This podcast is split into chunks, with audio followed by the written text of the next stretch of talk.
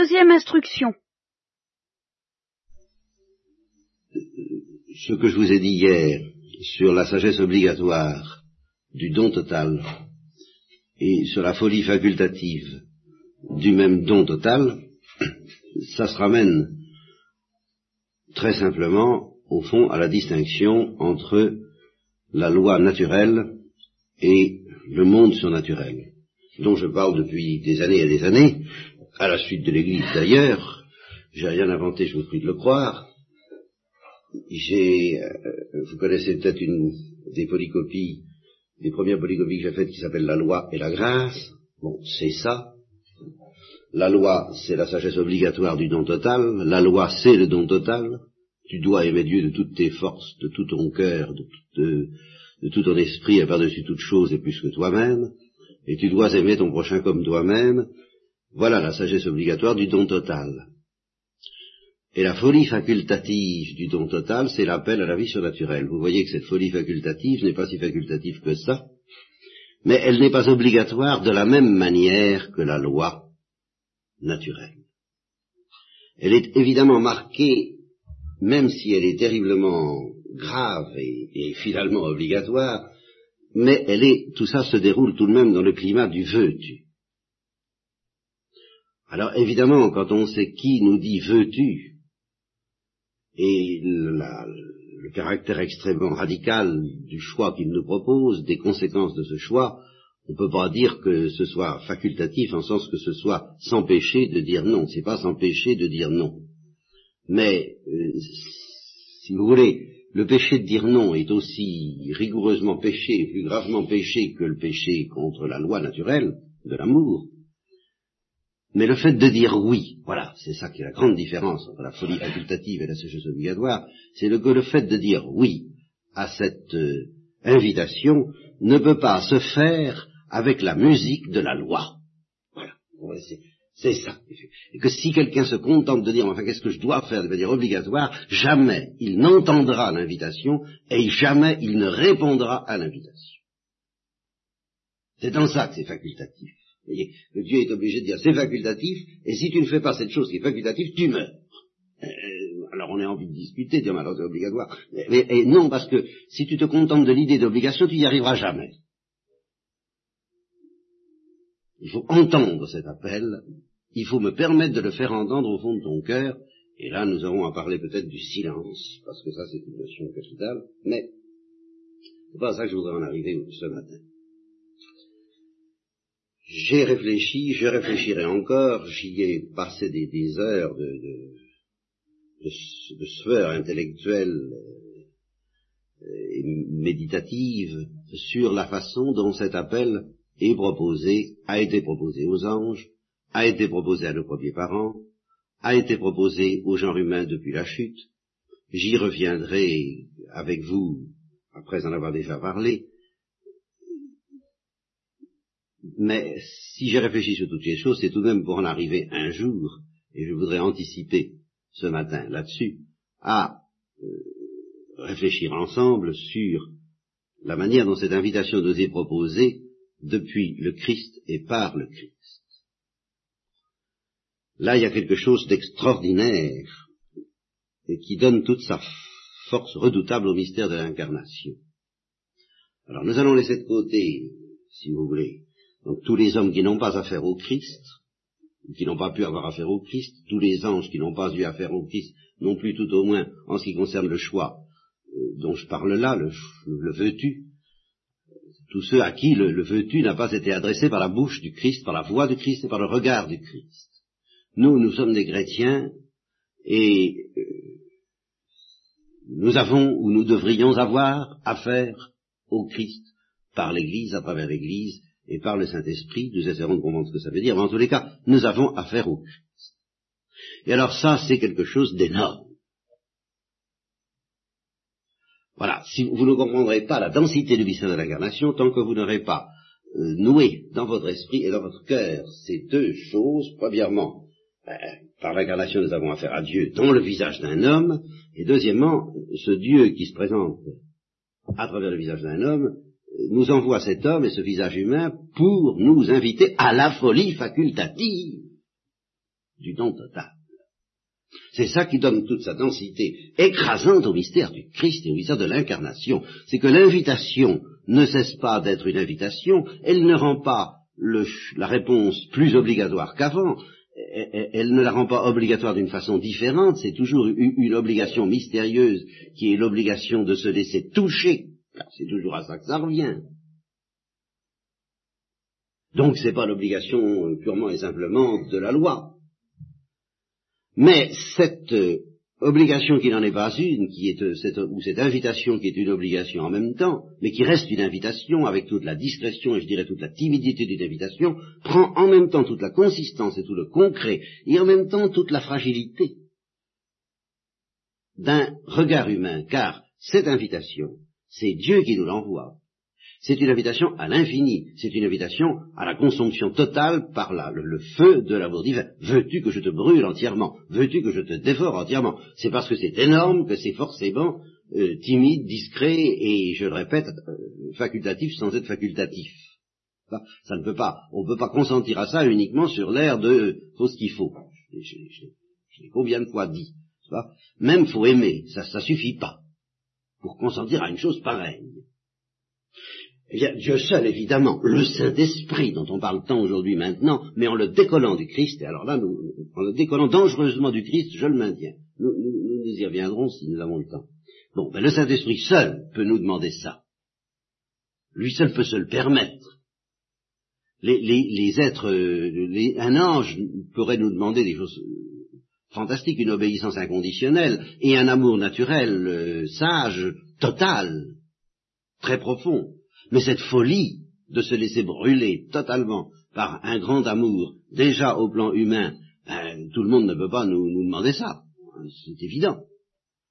Il faut des circonstances particulières et des qualités particulières aussi, pas seulement des qualités objectives, mais des qualités subjectives. Il faut avoir l'art de toucher le cœur de l'autre. Si vous l'avez pas, qu'est-ce que vous voulez Vous ne pourrez pas vous plaindre. Vous ne pouvez pas vous plaindre. Mais enfin, tout de même, il devrait... Ben non, vous voulez, non. C'est pas obligatoire. Voilà, voyez. Et cependant, il y a des cas où ça peut être très grave de refuser un grand amour. Ah. Vous voyez, ça, là, la comparaison est très, très, très parfaite pour cela. Ça ne peut pas être obligatoire d'aimer d'un certain amour un, peu fou.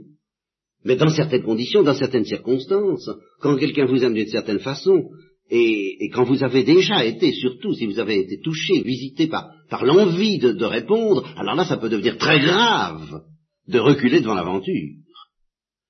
C'est pour vous faire comprendre qu'il ne faut pas, sous prétexte que quelque chose est facultatif, en principe, et, parfaitement libre et gratuit, s'imaginer qu'on soit sans de le refuser. Et inversement, c'est pas parce qu'on est sans de refuser que pour autant l'autre a le droit d'exiger. Non, il est obligé de demander. De demander humblement, de demander avec la discrétion du Saint-Esprit, justement. Mais alors,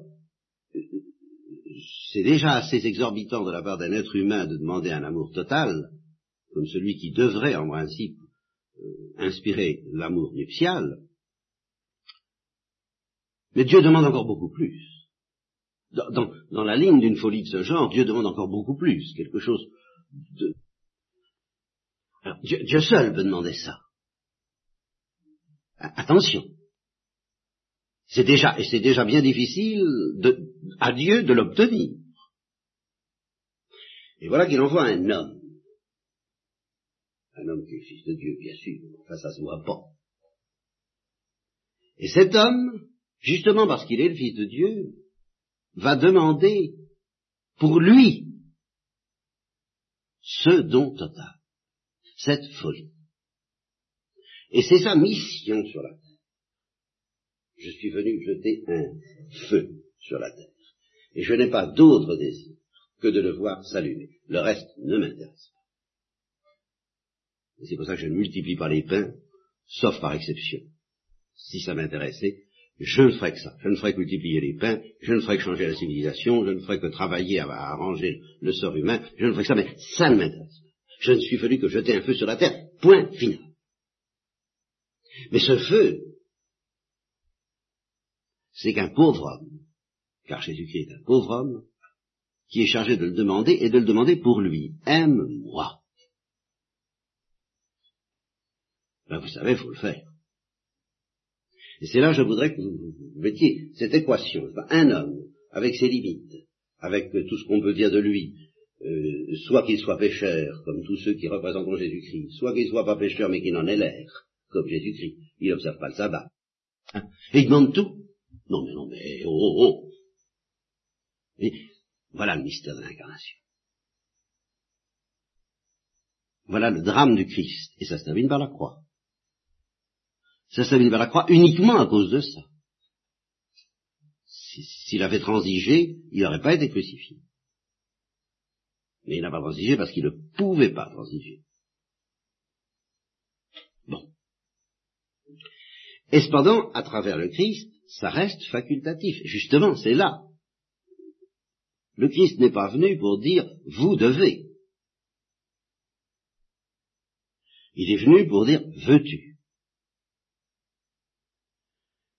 Et il n'a fait que ça. Et alors, là, euh, je voudrais en arriver au point très concret et très névralgique et très critique de cette histoire-là euh, sur la folie facultative que le Christ nous propose. Un homme, je répète, un homme qui, qui appelle notre don total. Voyez, tant que c'est Dieu, ça a beau être le Saint-Esprit et nous avons beau être visités par un vent de folie qui nous fait pressentir que ça doit être extraordinaire, ben, on a l'illusion de pouvoir encore s'arranger. De pouvoir euh, dire au Saint-Esprit comme Claudel, n'entrez pas trop vite parce que je crains les courants d'air, de, dire je suis docile au Saint-Esprit, ben, enfin ça se dose, vous comprenez, mais un homme, un homme ça se dose pas. C'est vraiment, ça a toute, le Christ a toute la dimension de Dieu et tout le concret d'un homme. Voilà pourquoi il est tellement embêtant. Et c'est pour ça que ça va se traduire par des choses. Euh, je, me donne à Dieu intérieurement, oui, mais en même temps, euh, je me donne au Christ extérieurement. Euh, il va falloir que je fasse ce qu'il me dit. Suis-moi. Suis-moi, ça ne veut pas dire simplement rentre chez toi, fais comme d'habitude, mène ta vie comme avant, et puis intérieurement donne-toi à moi. Ça va être très géographique, suis-moi. On est. Il lâchèrent tout et le suivit. Alors cette association de toute la délicatesse et toute la profondeur avec laquelle le Saint-Esprit nous demande tout, et puis du réalisme très physique avec lequel un homme peut nous demander tout, c'est terrible. C'est ce qui fait que l'incarnation est une chose terrible pour nous. Parce que c'est vraiment, nous sommes coincés, nous sommes pris en tenaille. Pas? Si c'était qu'une créature humaine, nous lui donnerions tout l'extérieur, et puis nous garderions l'intérieur, comme les femmes savent si bien faire. Les hommes aussi d'ailleurs. Hein. Mais enfin,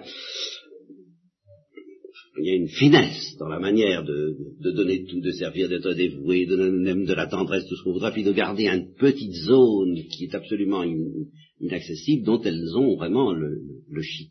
Bon. Alors quand il s'agit de Dieu, ça marche pas, parce que Dieu, lui, c'est justement cette zone qu'il demande. Mais inversement, les poètes les, peuvent aussi... Euh, je dis, s'il s'agissait que de que d'un homme, donc il ne pourrait pas obtenir, obtenir cette zone tout à fait intime. S'il s'agissait que de Dieu, ben, on pourrait toujours s'arranger pour lui offrir quelque chose de tellement intérieur que ça ne modifie pas beaucoup l'extérieur. Mais avec le Christ, ça fait vraiment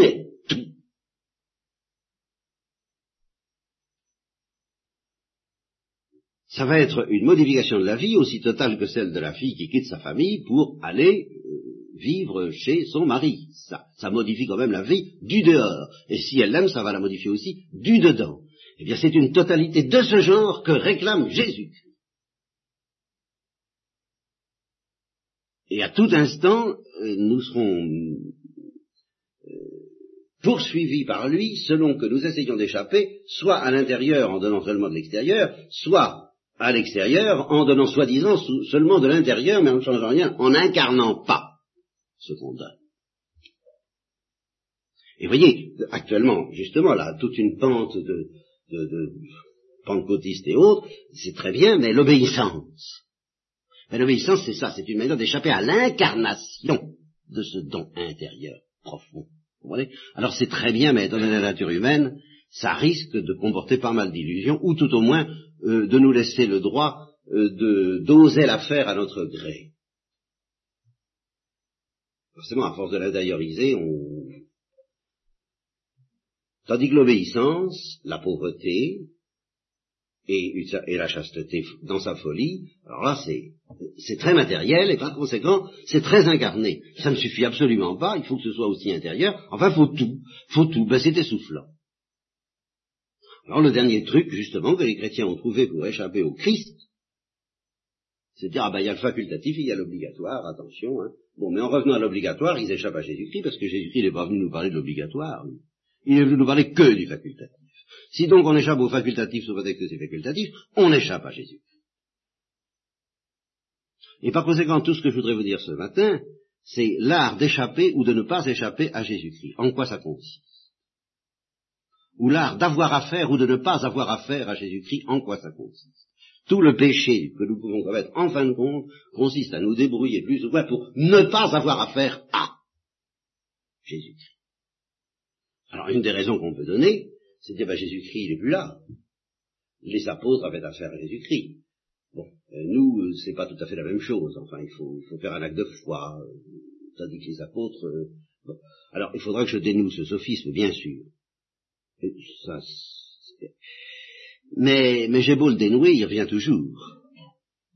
Il revient toujours parce que précisément il y a en nous quelque chose ou quelqu'un qui n'a pas envie d'avoir affaire à Jésus-Christ et qui est prêt à prendre tous les prétextes pour éviter d'avoir affaire à lui.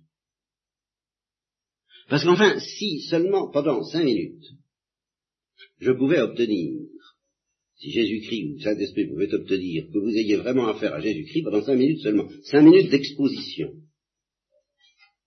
vous savez ce que ça veut dire, cinq minutes d'exposition à des rayons X ou à des choses un petit peu dangereuses Ça peut suffire quand le rayonnement est assez fort, il y a, on mesure tout ça, on ne pas, des Röntgen, bon, ben ça suffit pour que ce soit mortel. Bon, ben cinq minutes d'exposition au regard du Christ, vraiment au regard du Christ, c'est tout. Hein bon, ben, soyez drogués, et pas, pas, besoin de prendre de résolution ni de trucs comme ça, elle viendrait toute seule après. Bon, alors il faut croire que si notre vie n'est pas tellement changée, c'est que les, nous n'avons pas affaire à Jésus ou, très très peu. Enfin. Et alors, est-ce que c'est de notre faute? Pas totalement. Mais ne nous excusons pas trop vite en nous croyant tranquilles avec cette faute. Alors je vais essayer de vous faire comprendre. Alors ça c'est simple. Là vous êtes arrivé, et c'est très humain, c'est une comparaison, c'est une analogie, mais ça vous est tous arrivé d'avoir affaire, enfin il y, a, un film qui s'appelle Les Casse-Pieds, vous savez ce que c'est que les casse-pieds. Hein? Non. Mais les gens, ce sont les gens les plus redoutables de la création. Bon, alors vous êtes dans un, lieu public, euh, un, hôpital, euh, une, euh, une, caserne, un couvent, euh, pension de famille, un hôtel ou la rue, et puis vous voyez le gaspiller et vous savez qu'il vous cherche. Il vous cherche. Et alors vous avez la chance de le voir avant qu'il vous ait vu. Je n'ai pas besoin de vous dire ce que vous faites, n'est-ce pas? C'est... Voilà. Eh bien, nous savons que Jésus-Christ nous cherche. Je dirais, nous savons qu'il nous voit, oui, mais ce que nous voulons éviter inconsciemment, c'est ce, ce, phénomène extraordinaire qui s'appelle le croisement des regards. Avec toute la profondeur, la pénétration intime que ça va entraîner. Alors, pouvez-vous vraiment dire que dans votre vie, il n'y a pas un petit aspect par où, euh, là où vous sentez qu'il est, ou qu'il risque d'être, vous ne vous taillez pas en douce? Un peu. Ça vous fait peur comme à moi ça me fait peur. Alors là, je suis prêt à aller très très loin. Alors, dans l'aveu que j'ai peur de rencontrer Jésus-Christ. Je suis prêt à aller très très loin parce que figurez-vous, j'ai un truc. Alors là, je vous en dirai peut-être pas grand-chose aujourd'hui, ce truc, mais le peu que je vous dirai, euh, vous, pouvez bien vous le garder, hein, parce que c'est très important. Il existe dans, dans la Sainte Église de Dieu, et dans la manière dont Dieu a arrangé les choses, autrement dit, il existe un moyen non seulement légitime, mais chaudement encouragé de ne pas avoir affaire à Jésus-Christ. Un et un seul. Pour, ceux qui, ont peur, comme moi, très très peur. Il y a un moyen recommandé, garanti, avec beaucoup d'insistance de la part de Dieu, du Saint-Esprit, de l'Église et de Jésus-Christ lui-même, de ne pas avoir affaire à Jésus-Christ. C'est d'avoir affaire à la Sainte. Alors, ça, c'est pour ceux qui vraiment avoueraient avoir peur, voilà. Très bien, ayez affaire à la Vierge. Alors là, j'avoue que j'ai beaucoup moins peur. Je ne sais pas si je, je fuis peut-être la Sainte Vierge, ça, sûrement, sans quoi je ne serais pas pécheur. Enfin, j'ai l'impression que, en tout cas, de ce côté-là, j'ai de l'espoir d'arriver à ne pas trop fuir. Mais alors, c'est le seul moyen qu'il ne soit pas gravement pécaminé. Voilà quelqu'un qui vous dit, par exemple, tous les jours, entre 6 et 7, vous risquez de me trouver à l'aéroport d'Orly, à tel endroit. alors, vous venez. Vous venez. Et je suppose que vous venez au début avec un grand, grand désir de le rencontrer. Et puis les jours passent, il vient jamais. Un beau jour, vous pouvez dire, ben, ben j'y vais plus. Et apparemment, c'est parce que justement, vous voudriez bien le rencontrer, que vous en avez vraiment assez de ne pas le rencontrer. Secrètement, c'est pas si simple. Secrètement, simple. Moi, ça m'est arrivé quelquefois qu'on me pose un lapin à un rendez-vous. J'étais ravi. Ben, pas tous, pas tous. Hein. Il, y a des, lapins que j'ai pas appréciés du tout. Mais, mais il y en a quelques-uns où, bon, bonne affaire, j'en reviens pas inconsciemment. Est-ce qu'il n'y a pas quelque chose en nous qui, lorsque Dieu n'a pas l'air de se présenter au rendez-vous, n'en prend pas acte pour dire bon, ben ça va bien.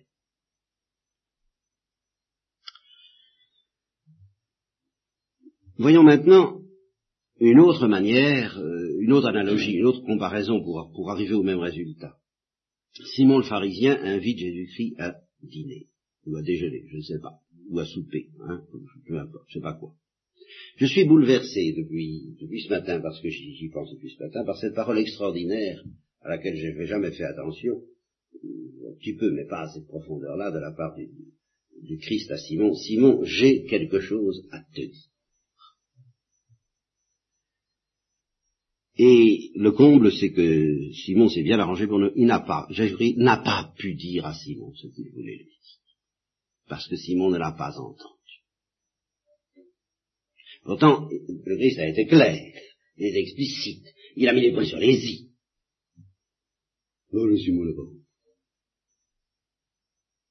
C'est bien l'impression qu'on a. Simon, j'ai quelque chose à te dire, et ça fait peut-être des semaines et des mois que j'attends pour te le dire, que je voudrais te le dire, et je ne peux pas te le dire, parce que tu ne veux pas l'entendre. Voilà de quelle façon justement, nous échappons à la folie facultative. Le Christ, le Christ lui-même, nous pouvons le rencontrer, nous pouvons manger avec lui, hein, ça, ça fait rien, il peut nous courir après si on veut pas. Nous, nous soupçonnons, nous sentons bien qu'il a une parole qui va être, ben regarde, c'est la même chose, qui va être pour nous le glaive à deux tranchants dont parle l'Épître aux Hébreux. Et il, nous prévient, il nous prévient à travers ce qui s'est arrivé chez les autres, chez les saints, chez, le père Kolb, chez, on, voit que cette parole-là, ça peut faire des, des dégâts. Hein. Bon. Alors, on sait très bien qu'il a quelque chose à dire. Et alors, une, un des trucs, un des trucs, c'est pour ça que je voulais arriver au silence. Il y a, il y a, 36 trucs, pas? Mais euh, je ne peux pas les énumérer tous. J'en cite quelques-uns au hasard. Ben, c'est justement de faire du bruit. Ça m'est arrivé il n'y a pas longtemps avec un, un prêtre qui me connaît depuis plus de réputation que de dialogue intime, depuis des années et des années. Il y a alors des amis, toujours, il y a toujours des amis extrêmement bien intentionnés, et, mais au sens profond du mot, mais naïfs, vous voyez, qui, euh, qui aimant beaucoup ce, prêtre et m'aimant beaucoup aussi, euh, euh, comme je passais dans la ville où il était, ont aménagé une rencontre, hein, pour qu'on puisse parler. Alors moi je savais bien ce que ça donnerait, c'est-à-dire rien. Je le savais d'avance. Mais je savais pas comment ça se passerait. Ben, ça a été très clair, il a parlé tout le temps. il a parlé en placer une, vous ça. Il me connaissait bien, il savait très vite où il fallait pas euh, circuler, quoi, les endroits dangereux. Hein.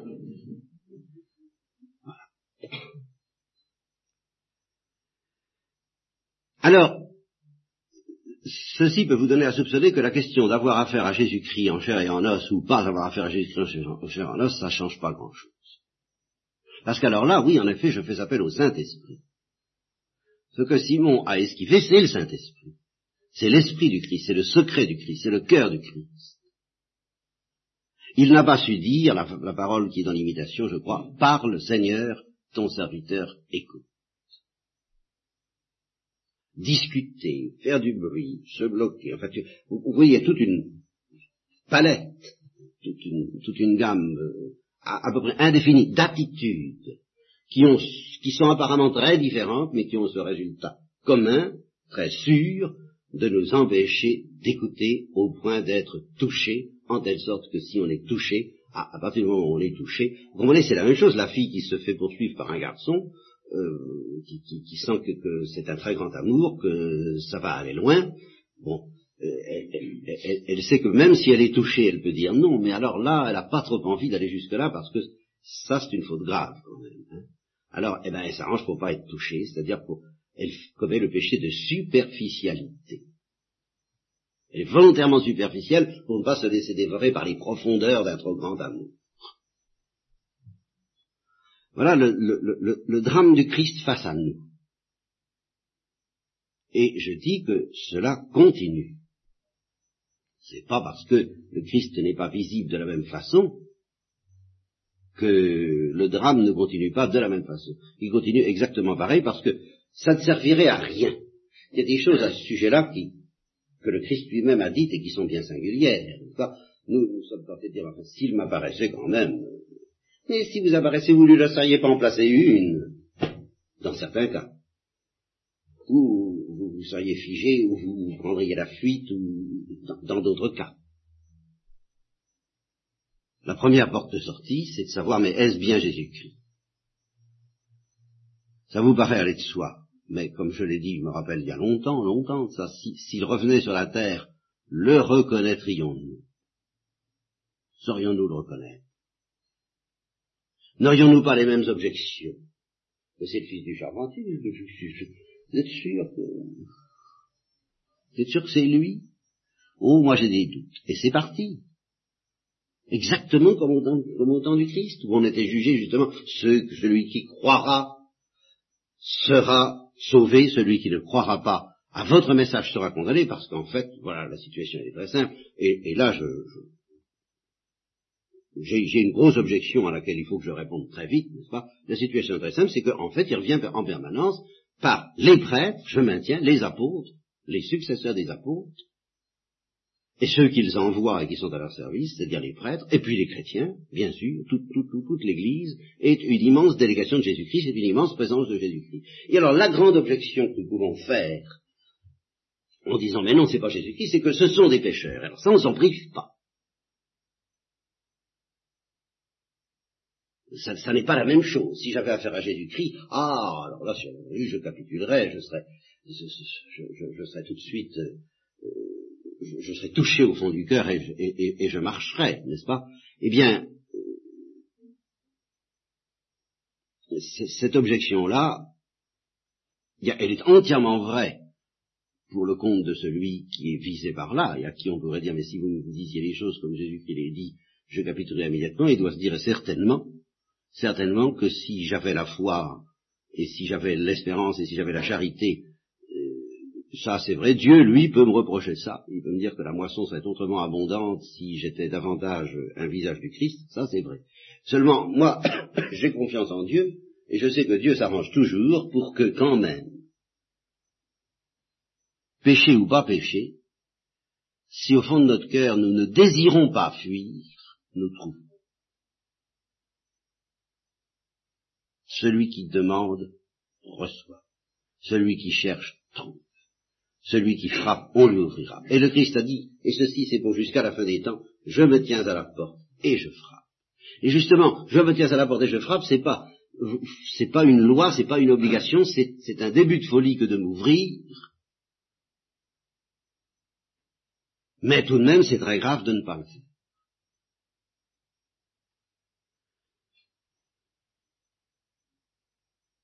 Je suis, je, suis en panne là, si vous voulez, en ce moment, parce que je voudrais me raccrocher maintenant, ce que je viens de dire, à ce que nous avons vu depuis le début sur les conseils évangéliques. Vous voyez, on dit trop que les conseils sont facultatifs parce que c'est des moyens. C'est pas ça le plus profond de l'aspect facultatif des conseils. Les conseils sont facultatifs parce que tout l'ordre surnaturel est facultatif. Mais ça ne veut pas dire, euh, au sens où j'ai dit au début, les conseils sont facultatifs pour deux raisons. D'abord pour celle-là. Ensuite parce que tout le monde ne peut pas le faire. C'est tout à fait d'accord. Et tout le monde n'est pas obligé de le faire, c'est tout à fait d'accord. Mais la raison la plus profonde, mais qui ne doit pas nous rassurer, c'est que l'ordre surnaturel ne peut pas se présenter comme obligatoire à la façon de l'ordre naturel. La folie de l'amour de Dieu ne peut pas se présenter comme obligatoire à la façon de la sagesse de l'amour de Dieu. Et ça, c'est vrai. Seulement, en fin de compte, elle est quand même obligatoire. Et c'est dans ce premier sens que les conseils évangéliques sont facultatifs. Ce premier sens qui ne devrait pas nous endormir et nous rassurer trop sur, sur l'air de c'est pas pour moi. Ça, c'est pas vrai. C'est peut-être pas pour vous aujourd'hui, c'est peut-être pas pour vous de telle et telle façon. Mais en fin de compte, la casserole, c'est pour vous, comme pour tout le monde. La casserole, c'est-à-dire la, casserole de, de l'encensoir, vous voyez, où brûle le parfum d'agréable odeur de, du feu de, notre corps et de notre âme brûlés par le feu de la charité. Seulement Dieu ne nous le demandera jamais comme une loi, ça c'est vrai. Il nous dira toujours veux-tu. Et encore une fois, imaginez le sort d'un homme ou d'une femme touché par l'amour, comme par, les flèches de Cupidon, n'est-ce pas? Hein? Eh bien oui, euh, et, qui, malgré ça, dit non, ben, c'est pas innocent. C'est pas innocent, sauf si ça se présente dans le désordre, bien entendu. Mais on, à supposer que ce soit parfaitement. Il est libre, il est disponible, il peut se marier, il est... seulement voilà, euh... le mariage, je suis plus pour le mariage. Vous voyez? Je, je, je, préfère euh, mon indépendance. Je préfère une certaine euh, alors, théoriquement, on a le droit de pas se marier. Mais il y a des cas où on n'a plus le droit du tout de ne pas se marier. Et où c'est un péché grave de ne pas le faire. Seulement, c'est pas un péché grave de l'ordre du... C'est un péché grave, c'est quand même facultatif. Voilà. Le mariage est facultatif. Oui, bien sûr. Mais il y a des cas où c'est un péché infiniment grave que de ne pas consentir à cette chose facultative. Ben, le mariage avec Dieu est facultatif. Oui. Mais quand on l'a concrètement, et justement par l'incarnation de Jésus-Christ, cette invitation au mariage, cette invitation au banquet, cette invitation à l'amour, se présente, frappe à la porte, se tient à la porte et frappe, et nous dit veux-tu, ça n'est pas innocent de lui tourner le dos. Ça, c'est la première idée que je voulais vous dire. Il faut, bien comprendre ça, le mot facultatif, que ça ne vous serve pas d'alibi pour tourner le dos à cet amour qui, en effet, n'est pas obligatoire tant qu'il ne s'est pas présenté. Ah, ça c'est vrai. Vous voyez, ça c'est la grande différence avec la sagesse. La sagesse est obligatoire euh, tout de suite, dès le départ, dès qu'on a la, lumière de la raison, on, a le devoir euh, d'aimer sagement. Mais quant à aimer follement, on n'en a pas le devoir avant que ça ne se présente. Mais dès que ça se présente, il ne faut pas dire que c'est innocent de ne pas entendre, de se boucher les oreilles, et c'est la chose dont se plaint le Christ constamment, ils ont des oreilles et ils n'entendent pas. Ils ont des yeux et ils ne voient pas. Et ce n'est pas monté dans leur cœur et je les aurais sauvés. Et je les aurais sauvés. Mais ils n'en Alors là-dessus, bien là-dessus, nous verrons peut-être ça ce soir, j'en sais rien, là-dessus il y a, alors des degrés, il y a une première, euh, la vie humaine, à la différence de celle des anges, dure un certain temps, et par conséquent, à plusieurs reprises, cette invitation doit retentir de notre cœur pour si nous disons oui à chaque fois, si nous ouvrons la porte à chaque fois, et c'est là-dessus que nous serons jugés, vous savez bien plus que sur tout le reste. eh bien, devenir de plus en plus précise. Voyez, l'invitation à l'amour ne devient pas de plus en plus forte, de plus en plus exigeante, de plus, non, elle devient de plus en plus précise, au fur et à mesure qu'on y consent. Et alors, un, jour vient où elle se précise sous la forme des conseils, de ce qu'on appelle les conseils évangéliques. C'est-à-dire où elle nous dit, bah, si tu veux vraiment de cette folie à laquelle tu as déjà consenti une fois ou deux fois sans bien comprendre de quoi il s'agissait, mais enfin, tu n'as pas fermé ta, ton cœur, tu ne l'as pas fermé complètement, tu ne l'as pas fermé, bon, telle chose tu l'avais fermé, hein, tu te rappelles là, tu l'avais fermé. Enfin, j'ai eu pitié de toi, tu es revenu. Bon, bah c'est bien, tu, es pardonné, hein, ça va, tu es revenu. Bon, ben, au total, donc tu as tout de même finalement ouvert, euh, pas autant que j'aurais voulu tu as ouvert. Bien. Eh bien, euh, si tu veux continuer, si tu veux que cette folie entre davantage, alors je te conseille, je te conseille, je te conseille, mais il faut. Conseille, comme un médecin conseille euh, une cure d'air à celui qui ne veut pas euh, complètement euh, s'anémier ou des choses de ce genre. Je te conseille très très fortement, très très sérieusement, de pratiquer alors certaines attitudes qui sont névralgiques, qui sont vitales, et alors de les pratiquer par rapport à moi, elles prennent tout un sens par rapport à moi. La chasteté, c'est de m'aimer. Vous voyez comment ça, ça, se noue très facilement une fois que vous plantez le visage du Christ en face de vous, je te conseille de n'aimer que moi d'une certaine manière, qu'il y ait une certaine manière d'aimer que tu ne donnes qu'à moi. Une certaine manière d'aimer. Ben oui, mais mon épouse, eh bien, elle, mon épouse ou mon époux t'a appris peut-être, si tu as été fidèle dans ce domaine-là, t'as appris, ou tel amour que tu n'as pas eu mais que tu aurais bien voulu avoir, t'as appris à amorcer cette manière d'aimer dans ton cœur.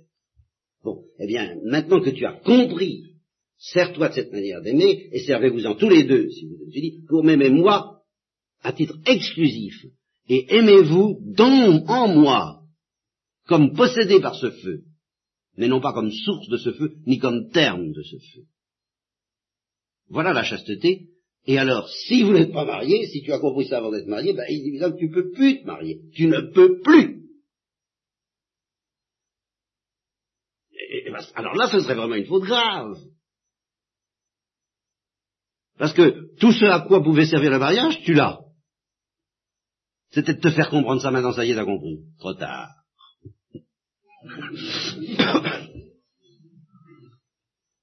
Vous comprenez Ah ben oui, voilà pourquoi à la fois je maintiens que ça entraîne à ne pas se marier et que ça s'adresse aux gens mariés. Les deux. Bon, la pauvreté, eh bien, si tu peux tout quitter et me suivre en ne te mariant pas justement, bien fais-le. C'est-à-dire, ben, c'est-à-dire, donne-moi tout. Voilà. Alors ce donne-moi tout, vous voyez comme ça, ça prend, une fois que vous plantez l'incarnation, une, consistance formidable, parce que ça veut dire, donne-moi tout, comme on pourrait le dire s'il n'y avait pas le Christ, à savoir, comme dit Bossuet, toutes les richesses des riches sont, le Dieu le leur donne pour qu'ils s'occupent des pauvres. C'est très beau et c'est très juste. Dieu a fait les riches pour la consolation des pauvres. Dieu, lui, le démon, il a fait les riches pour de tout autre usage. il rend les gens riches pour de tout autre usage. Mais Dieu admet, euh, d'après Bossuet, l'inégalité des richesses pour la consolation des pauvres. Ça, c'est la sagesse de la pauvreté. Et on pourrait le dire même s'il n'y avait pas Jésus-Christ. Mais Jésus-Christ est là, et alors en tant qu'homme et de la part de Dieu, il dit, donne-moi tout. Et alors donne-moi tout, ça veut dire une cession de propriété, mais à Jésus-Christ. Tout ce que tu as, je le veux. Je le veux parce que si tu m'aimes, tu me donnes tout. Euh, c'est la communauté de biens quand on. Dans le mariage, c'est la communauté de biens. C'est une sorte de mariage avec moi. Donne-moi tout. Alors, ben oui, mais je peux pas. Mais attends, faut s'entendre. Si tu es libre, tu peux c'est le vœu de pauvreté. Si tu n'es pas libre, parce que justement, par exemple, ta femme ne comprendra pas ou ton mari ne comprendra pas, alors tu es divisé, comme dit Saint Paul. Bon, ben d'accord. Mais au fond de toi-même, dans ton cœur, alors, et dans la pratique autant que possible, donne-moi tout. Et sache que quand tu le donnes à un pauvre, d'ailleurs, c'est à moi que tu le donnes, ceci dit, en passant. Alors, autant que tu peux, donne-moi tout. Je veux tout, je demande tout. Puis je te rendrai tout au centuple, dès ici-bas. Hein, on va jouer à l'amour. Et c'est très incarné.